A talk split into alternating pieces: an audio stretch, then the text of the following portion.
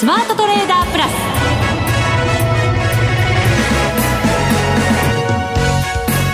全国のリスナーの皆さんこんにちは内田まさですこの時間はザ・スマートトレーダープラスをお送りしていきますこの方にご登場いただきましょう。国際テクニカルアナリスト、福永博之さんです。こんにちは。よろしくお願いします。よろしくお願いいたします。はい、さて、日経平均ですが、2万110円51銭で今日ありました。28円28銭安。はい。ニヤニヤですね。すいません、くだらないこと。いやいやはい。ええー、まあ、それが、あの、後々ニヤニヤになるといいんですけどね。そうなんですよね。えー、マイナスが前についてるところはちょっと嫌ですけどね。まあね。まあ、ただ、それでもやっぱり2万円、これまではあの、6月の2日と5日でしたかね。はい。あの、それこそ2日間、あの、2万円維持して、その後はもう2万円維持できなかったっていう状況だったんですけど、あのー、今週といいますか今月のこの2万円乗せてからというのはですね今日で4日目。そうなんですよね、ね、なんかこうだから2万円固めに、はい、まあなんとか入ってきてくれてるかなっていうね感じはしますけどそうなんでしょう？ですからまあこれまでもねあのお茶さんとちょっと心配なことはあるもののっていうことで、はい、あのいろいろお話ししてきましたけども、まあ、結果的にやっぱり2万円に乗せてですね、まあ、その後まあ今も話しましたように2万円台をこう固めるような展開になってきていると。で、一方で、あの、昨日出た、アメリカのあの、中古住宅販売ですかね。はい。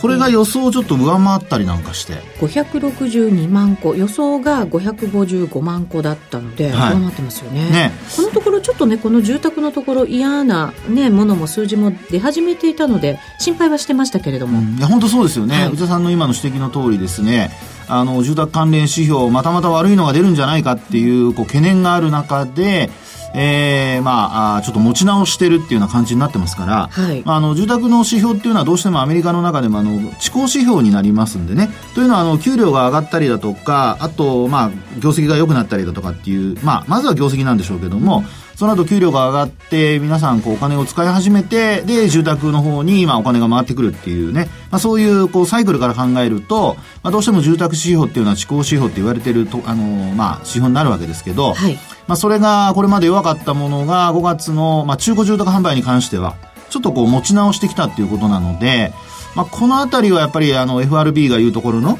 あの、まあ、バランスシートの縮小であるとかですね、それからあと、まあ、利上げの、まあ、継続、このあたりを一つまたちょっと、まあ、支援するようなそういう、まあ、材料になったのかなっていうところはありますよね。そうですね。バランスシートの縮小ももしかしたら9月からかもしれないなんていうね、うん、具体的な数字も出始めてますよね。はい、そうですね。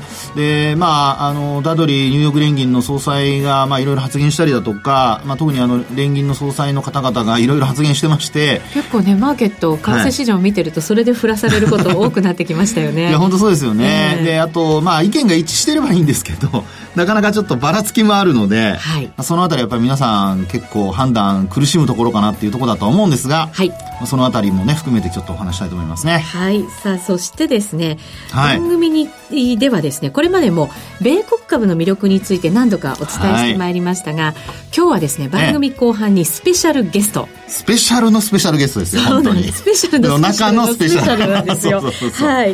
現役ファンドマネージャーの、はい石原淳さんをお招きいたしましてファンド筋から見た米国株の魅力について、はいお話をたっぷりいただきたいと思います、ね、楽しい話になるんじゃないかなと期待してますけどね。そうですねアメリカ株次第ってところもあるじゃないですか、はい、日本株もね。その通りですね。やっぱり方向性とかねしっかり見極めておきたいですよね、はい、そうですね。ぜひ参考にしていただきたいと思います、はい、それでは番組進めていきましょう。この番組を盛り上げていただくのはリスナーの皆様です。プラスになるトレーダーになるために必要なテクニック心構えなど今日も身につけましょう。どうぞ最後まで番組にお付き合いください。この番組はマネックス証券の提供でお送りしますスマートトレーダー計画。よーいドン。さあ、それでは引き続き福永さんにお話伺っていきましょう。改めて日経平均株価は今日は28円28銭安、2110円51銭。トピックスマイナス1.18ポイント、1610.38ポイントと、ともに小幅安の展開で終わりました。はい、まずはしっかりでプラス15.57ポイント、1209.96ポイント、日経ジャスタック平均もしっかりプラスで終わっています。そうですね。はい、まあ、本当にあの、日経ジャスタック平均なんていうのはもう二十数年ぶりのね、高値を。そうなんですよね。ね、ずっと更新していてですね。はい。あの、なかなかこう日経平均の2万円というところにこう、どうしてもこう、フォーカスが当たってですね、新興市場の方はちょっとなんか、個別で売買されている方は結構見てらっしゃるかとは思うんですが、あ意外と話題に上らないっていうことがあるんですけどね。まあでも、あの、新興市場、今日も、あの、内田さんが今、あの、伝えてくれましたように、非常にしっかりと。はい、で、マザーズ市場もしっかりということで、マザーズ市場は今日なんか、もうついに1200ポイント超えてきましたからね。超えてきました。1209.96ポイントで終わっています。はいまあ、ということで、もうマーケット全体、特にあの日経金株価は2万円に乗せてから足踏み、まあ、本当にあの窓開けて上昇すると、その後なかなか伸び悩むっていう、あの、状態がここまでずっと続いてますからね。はい。ええー、まあ、ですので、まあ、そういった状況がまた繰り返されているという形ではあるんですけども、あの、新興市場なんかしっかりなので、個別株を売買されている方は、あの、比較的、こう、まあ、潤ってらっしゃる方が多いのではないかなというね、はい、まあ、そういう感じはしますよね。そうですね。はい。えー、さて、大きなイベントも終わりまして、ええ、これからどのあたりを福永さん、こう、注目していかれるんですか？そうですね。え、あの、基本的にはですね、やっぱり日経平均と、あの、まあ、後ほどそのアメリカ株の話もあるとは思いますけど、あの、日米ともにですね、今後やっぱり注目されるのは、やっぱり業績に、あの、やっぱり戻ってくるんじゃないかなと。業績ですか？はい。はい、というのも、あの、6月で第一四半期終わりますよね。はい。で、第一四半期終わったところで、あの、基本的には、えー、こう、業績の変更っていうのは、修正っていうのはおそらくないと思うんですよね。ただ、あの、今のこの、まあ、日本企業に関して言えばですね、今のこの為替水準だとか、それから実際にその売上がどれぐらい上がっているのかとかですね、まあ、そういったところから、進捗状況っていうのが、うんあの、季節性のある企業以外のところはですね、ある程度、あの、はっきりしてきますので、そうですね。えー、で、まあ、進捗が、あの、それなりにこう、高いとか、あるいは、まあ、20、まあ、あの、ドーナツを4つに切ると、ね、4分の1っていうことになりますから、25%ですかね。そうですね。ドーナツ。ちょっとお腹空いてきたんですか、ね、この時間。はい。イメージもね、ちゃんと分けるようにね。そう、分けるようにね。おやつの時間ですからね。3時以降はね。はい。ということでですね、あの、まあ、25%。まあ、ここに届いているかいないかっていうのは一つ目安。はい。ね。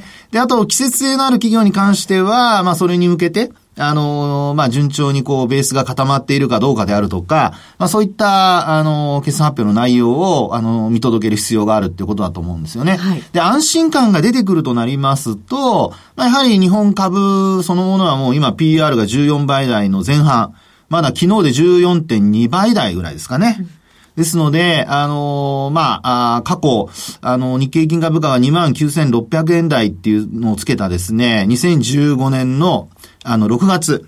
はい。あの時ってだいたい PR は17倍前後まで行きましたから。17倍です。はい。はい、まあ、ですので、あの、今年のですね、あの、業績発表が、まあ、第一四半期がこれからありますけど、本決算が、あの、発表された5月ぐらいのところで、えー、いろいろ、こう、PR が低くなっていくとですよ、えー、15倍台まで買われたら2万1000円だとか、あるいは16倍台までいけば2万2000円だとかっていうふうな話が出てましたけども、はい、えー、で、そのあたりにですね、やっぱり、あの、再寄せしていくっていう期待が、あの、決算発表が出てくることによって、まあ、高まってくる可能性があるのかなと思いますね。はい。はい。ただ、あの、一方でですね、ちょっと、テクニカル的には、うん、あの、少しだけですけど、あの、今後の動向次第では加熱感が出てくる可能性があるんですね。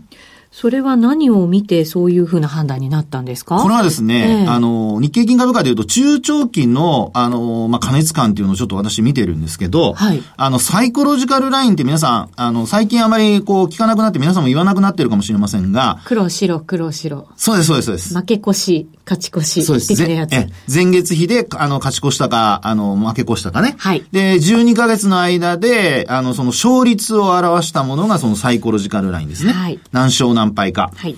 で、ちなみにですね、変わりすぎって言われるサイン、あまあ、あの、水準が75%以上なんですね。75%。はい。はい、で、あの、日経平均がこれまでですね、今お話したようなアベノミクス相場で、えー、2013年高値をつけた時であるとか、あるいはさっきお話した2015年の6月あたりの高値をつけた時、このあたりはですね、実は83.33%まで上昇しているんですよ。うん、で、今現状は今月はどうなってるかというと、今ですね、買われすぎの水準っていうのはさっきお話した75%以上なんですが、今75%に達してるんですね。お買われすぎの域に入ってきたところ。はい、そうです、そうです。はい。なので、えー、ここからですね、あの、サイコロジカルラインがその83.33%に届くようなところまで連続して上昇が続くようですと、ちょっとやっぱり、あの、まあ、仮に高値を更新したとしても、加熱感が出てくる可能性があると。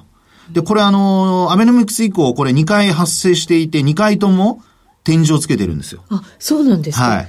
一時的な天井ですけどね。まあそうですよね。はい。小山ぐらい。ええー、いや、もうちょっと大きな山ですね。結構大きな山。そうです。ですから2015年の6月の高値はまさにそこが今まだ抜けきれてないわけですよね。で、その後、ブレグジットのところまで、まあ、チャイナショックがあって、ブレグジットのところまでどんどん下落していってますから、あの、今回、まあ、あの、トレンドが崩れるかどうかっていうのはまた別問題なんですけど、その2013年の、あの、これは、あの、高値をつけた時はですね、月で言うと、えー、っと、5月ですね。うん、この時は、ですから、あの、バーナンキショックって言われた時ですよ。はい。なので、こういうふうな、あの、一旦高値をつける局面っていうのが今後出てくるかもしれませんので、まあ今ポジション持ってらっしゃる方は、あの、目先は、今お話したように、まず業績の、あの、動向を今後7月に入ってから、いろいろ注意していくっていうことになってくるんですけど、まあ、そこから7月、8月っていう風な形で夏相場に向けて、えー、もし上昇が続くようであれば、まあそういった加熱感っていうのをですね、これ月足で見た加熱感っていうのは結構これ、今までのところさっきも話したように、アベノミクス相場では2回発生して2回とも当たってますので、はい、あの、マッチしてますんでね。まあこのあたりはちょっとやっぱ意識しといていただいた方がいいのかなと。うん、あの、結構その加熱感を示すものって他にもたくさんありますけど、はい、あの、短期で見ると、無視したような相場の時ってあるじゃないですか。そうですね。でもやっぱり長期で見た時の加熱感を示したものっていうのは、はい、やっぱりすごく警戒した方がいいってことなんですね。えそうなりますね。というのは、あのー、まあ、値幅的にはですね、月足で見るとさほど大きな月あの値幅ではなくても、日足で個別株なんかで見るとですね、結構そこから戻ってくるまですごく時間がかかるっていうようなことがあるんですよね。はい。ですから、値幅云々っていうことだけではなくて、やっぱり時間軸も捉えて考えないといけないので、まあ、あの、加熱感が出てるとき、特に長期で加熱感が出てるときには、一旦、あの、利益を確保するっていうことをですね、えー、意識していただく必要があるのかなと。ですので、まあ、あの、日経金株価、あの、為替とまたちょっと別問題で考えたときに、今お話しているように業績の部分ですね。まあ、そこが、あの、注目ポイントになって、で、なおかつ業績がしっかりしている、で、株価もしっかりしているっていうような時にですね、今お話しているように、まあ、8月とか夏相場に向けて、えー、加熱感、特に月足のサイコロジカルラインっていうところで、83%超えてくるようなところでは、ちょっと一旦、えー、注意が必要かなっていうところになるでしょうね。うんなんとなく加熱感っていうと、はい、熱狂の中でっていう感じがするんですけど、はい、そういう感じは決してないのでね、なんかあれっていう、うん、あそうですね、ね、感じたりするんですけど、はい、みんななかなか落ちてこないねっていう、下がらないねっていうふうな気持ちで見ているので、はい、あの、逆にこう、どんどん上がってるっていう印象ではないんですよね。で、なおかつ日経平均も2万円超えて、まあ、ようやく4日間、あの、維持してるっていうね。そうですよね。ね、そういう。ある意味、じわじわな感じじゃないですか。そうそう本当そうですよね。ねまあ、逆にこう、期待してた人にとってはもうもたついてるっていうふうに思ってらっしゃるかもしれないので、はい、まあ、そのあたりがちょっと一つポイントになるのと、あとそれからあの、ドル円なんですけど、こちらはですね、週足の一目均衡表なんかをちらっと見ていただくと、はい。これがね、ちょっと結構面白い形をしてまして、うんえー、特にですね、地高スパンをちょっと見ていただくと面白いんですけど、はい、あの、今週、あの、転換線っていうのがあるんですけどね、これはあの、過去、あの、週足なので9週間の、あの、高値安値の半値の水準なんですが、これを今週一時上回ったんですよ。で、えー、まだ、あの、押し返されているので、あの、まあ、あそのまま上昇できればいいんですが、あの、一方で、抵抗体の雲の上にも今ありますしね、で、見てほしいってお話は地高スパンなんですが、これが今後、あの、今ちょうど抵抗体の上限抜けるかどうかの水準なんですね。で、もし今週抜けて終わるようですと、今度はその先にですね、あの、転換線が実は急上昇してるんですね。はい。で、これに、あの、重なるように沿う形で急上昇するとなると、あの、ドル円の急上昇っていうのがちょっと期待されますので、えー、これ実はですね、あのー、月足でも2010、えっと、去年のあの、7月、10月ですね。10月、11月って急上昇した場面あったじゃないですか。はい、ありました。あの時もね、実はこれ、地高スパンが、その時のローソク足に沿って上昇したんですよ。で、118円台まで行ったんですね。うん、ですから、今回もそういう意味では、あの、週足で、えー、一気に、あの、まあ、今お話しているように転換線のところに沿うような形で、地高スパンがですよ、あの、上に登ってくるようですと、意外と114円台、5円台っていうのも、まあ、来週月末にかけてですけど、ある可能性がありますので、まあ、その辺もですね、今後のドル円の夏相場に向けての動きを、えー、確認する上で、ぜひちょっと確認というか注目しておいていただきたいなと思います。去年のじゃトランプ相場の時ですよね。はい、そうですね。ね、118円まで上がったというと。そうです、そうです、そうです。そこまでの材料があるかと思えば、でもね、バランスシートの縮小とかね、もちろんあったりしますしね。そうですね。はい。ですから、マーケットがどんなふうに反応するかっていうのを、あの、まあ、しっかり見ていただいて、はい。それを、あの、参考にしてですね、その時の反応を参考にして、えー、売買判断、売買のやり方を組み立てていただきたいなと思います。はい、ありがとうございました。はい。日本株投資をお楽しみの皆様。今、新大統領が誕生し、注目のアメリカへ投資してみませんか？米国株に興味はあるけど、英語だし、知らない企業も多いし、なんだか難しそうだなと思っている方。実はそうではありません。米国株は1株から購入可能。株価は100ドル以下の銘柄が多く、1万円もあれば、あなたもアメリカ企業の株主に。少額から投資でき、始めやすいのが米国株の特徴なんです。多くの企業では配当は3ヶ月ごとに支払われ、配当金をもらえる楽しみがたくさん。最近は日本でもサービス展開しているアメリカ企業が増えており、日本人にも身近になったことで、米国株投資を始める方が増えています。マネックス証券の米国株取引サービスはお得がたくさん。手数料は業界最安水準。特定口座にも対応。取扱銘柄数はオンライン業界最多の3000銘柄超。さらにさらに、米国株を初めてお取引されるお客様には、最初の20日間限定で、取引手数料を最大3万円までキャッシュバック。米国株なら、マネックス証券。今すぐ、マネックス証券、米国株で検索。当社が扱う商品などには、価格変動などにより元本損失、元本超過損が生じる恐れがあります。投資にあたっては、契約締結前交付書面などを必ずお読みください。マネックス証券株式会社、金融商品取引業者、関東財務局長金賞第165号。ザ・スマートトレーダープラス。今週のハイライト。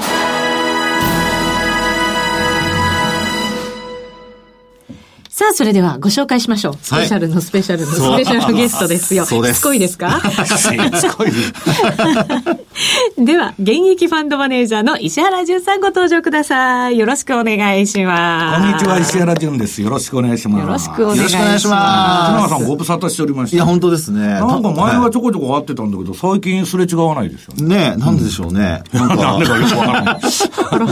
ええ。嫌なわけじゃないですよね。いや、ですから今日は言うんですか楽しみにしてましたよ。ね、だからもスペシャルの中のスペシャルなんですよね。ねそんな風に紹介しちゃいましたが、はい、今日はですね、ちょっと、米株の話をね、石原さんにしていただこうかなと思って、ねえー、やっぱり日本株もね、米株次第っていうところがあるじゃないですか。うん、はい。はい。もうほとんど米株次第なんですね。まあ、世界の株は米株次第と。で、まあ、あの、その米株が売られて新興国がまあ若干買われるとかそういう動きあるんですけど、うんはい、まあ基本的には米株の動きでね、えー、リスクオン、リスクオフが決まると。で、私はまあ、あの、世間的にはですね、皆さんまあ、ラジオで FX だとか、まあ、株も、まあ、あの、商品から何から全部やってるんですけど、まあ、FX を得意とするということになってるんですけどね。はい。私はあの、もともとあの、米国債のトレーダーとして出発したんですよ、運用は。スタートはそこだったんですか、はい、だけど、グリーンスパンが神様仏様って言われるようになって、金利が動かなくなっちゃった。はい。で、ボラティリティのある為替に移ったという事情があるんです。で、私の中では、えっと、すべてのこの世の金融商品、株も債券もコモディティも、はい、えー、全部債券なんです。債券に全部置き換えて考えると。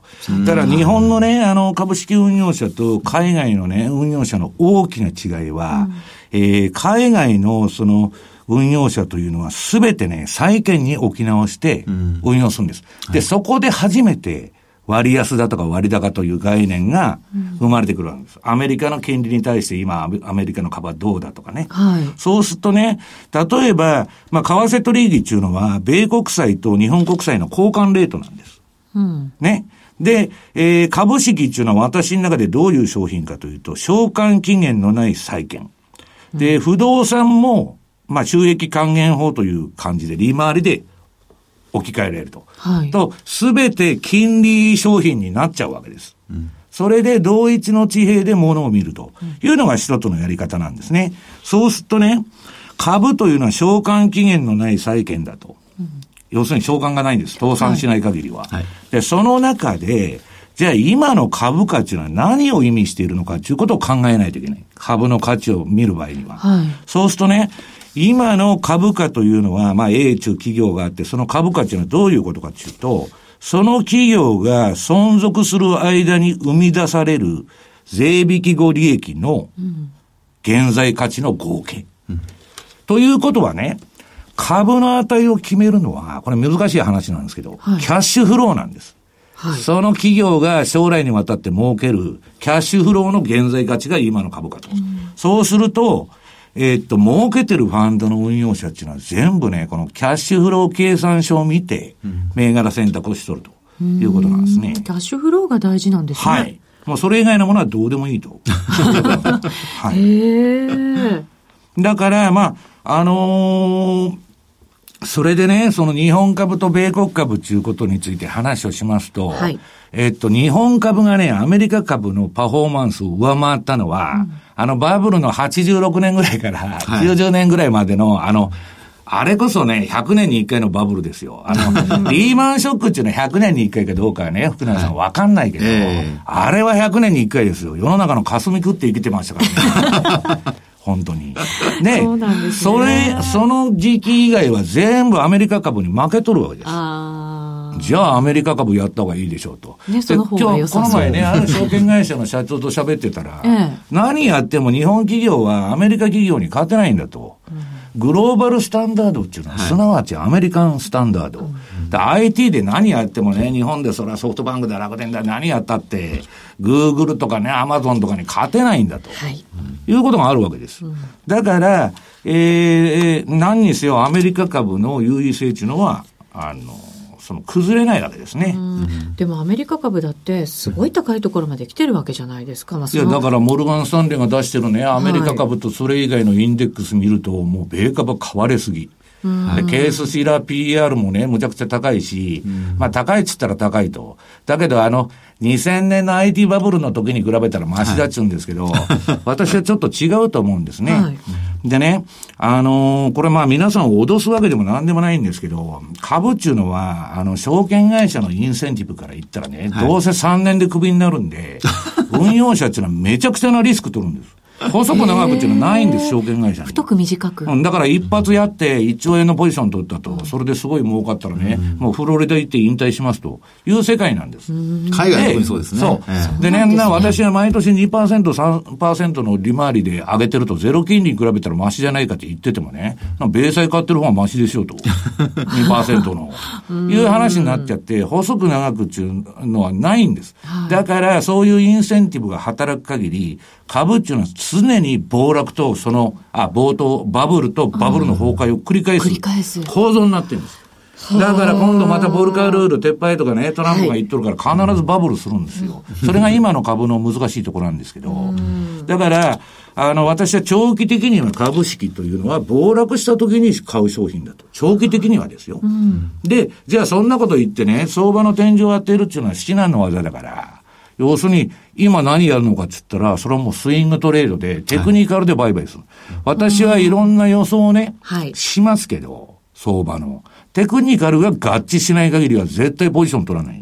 そこら辺は福永さんもテクニカル派だけど、はい、テクニカルが重要なんです、はい、私にとっては。ファンダよりもテクニカル、はい、相場の予想が当たることと相場で儲けることは何の関係もないんです。本当に。タイミングを当てるのが相場であって、予想なんか当たっても1円も儲かりませんよ。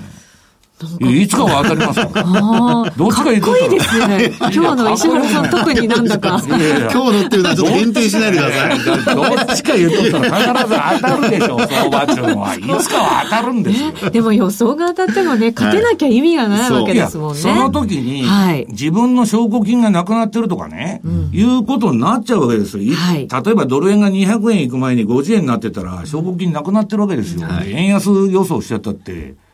話にならない。はい。本当に。だから相場っていうのはね、資産管理が最初にあって、あとはね、もうどこで買ってどこで売るかっていうゲームなんだけど、はい、今ね、はい、えー、今年はもうあの強気、株の強気で鳴らしたラリー・ウィリアムズも暴落する可能性があると。はいでね、あの、今をときめく、その、新債権の帝王のね、ジェフリー・ガンドラッカーもう売っとけって言っとるんですよ。8月相場が危ないから、私もそういうレポート書いてるんですけど。うん、でね、量で、とにかくゼロ金利、ゼロに比べたら何でも安いと。で、えー、FRB が散々金ばらまいて、はい量的緩和で上がってきたわけでしょ、この相場。で、今、閉めるって言ってるんでしょ、はい、量も減らして、はい。もう相場の天気は近いんですよ。近いんですけど、はい、相場っていうのは最後が一番上がりようんですわ。ね、大きいんですよね、華やかでね。商品相場と株式相場の誤波動っていうのを舐めてると、ナスダックの5000ポイントみたいに担がれますから、4000で高いっつって売ってるね。ねえー、だから、まあそこら辺はちょっとあのー、問題があるんですけど、はい、私はですね、今年の夏相場はすごい気をつけた方がいいと思ってます。上がるかもしれないけど、その後にはもしかしたらすごく大きな下げがあるかもしれないといすかね。すごく大きな下げというのはまだないと思います。まだない。もうちょっと先。警告が発せられるだけで相場の方向性が年後半出ると。でむしろ、まあ来年にかけて今年の後半から、まあ今年の後半持ち直すかもわかりませんけど、来年がまずいんじゃないかなと。来年ですか？はい。そうなんですね。だから相場のね、先ほど天井を当てるのは難しいと。はい。だけどそこっていうのは当てるのは割と比較的簡単なんです。だから、アメリカ株のね、今度の長期的な買い場っていうのは QE4 なんですよ。またそんな QE4 で出さなきゃいけない状況になるのかっていうのは心配ですけど。その崩壊を繰り返すんですから、もう9年上がってんですよ、内田さん。そうなんですよ。ね。もうそろそろと思いながらここまで来てだから私はね、強気な、だったんですよ、今年の相場は。だけど年後半は良くないと、それは7の年のサイクルもそうだし、大統領ね、翌年の、はいサイクルも年後半は下げるんです、ニューヨークダウっていうのは。石原さん、まだまだ聞きたいところなんですが、はい、この話の続きはぜひ皆さん、セミナーで聞いていただきたいと思います。揃いましたね。はい、あとは福永さんに聞いてください。そうなんです。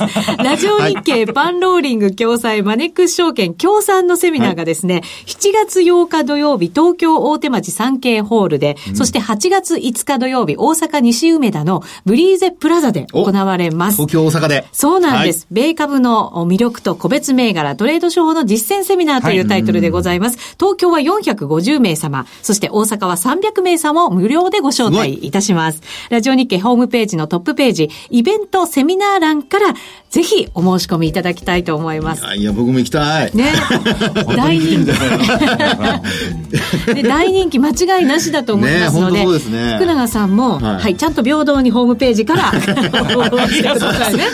選で脅されちゃうかも。それはもうしょうがないです。平等ですから。そうか、残念。はい。皆さんのお越しをお待ちしております。お願いします。石原さん、セミナーでもよろしくお願いいたします。はい、ありがとうございました。はい、さあ、賑やかにお送りしました、えー、今日のこの番組でございます。スペシャルゲストでしたね。そうですね。スペシャルになりましたね。ねはい。えー、でも、あっという間にお別れの時間でございます。ここまでのお相手は、福永博之と、内田まさみでお送りしました。それでは皆さん、また来週ま、この番組はマネックス証券の提供でお送りしました。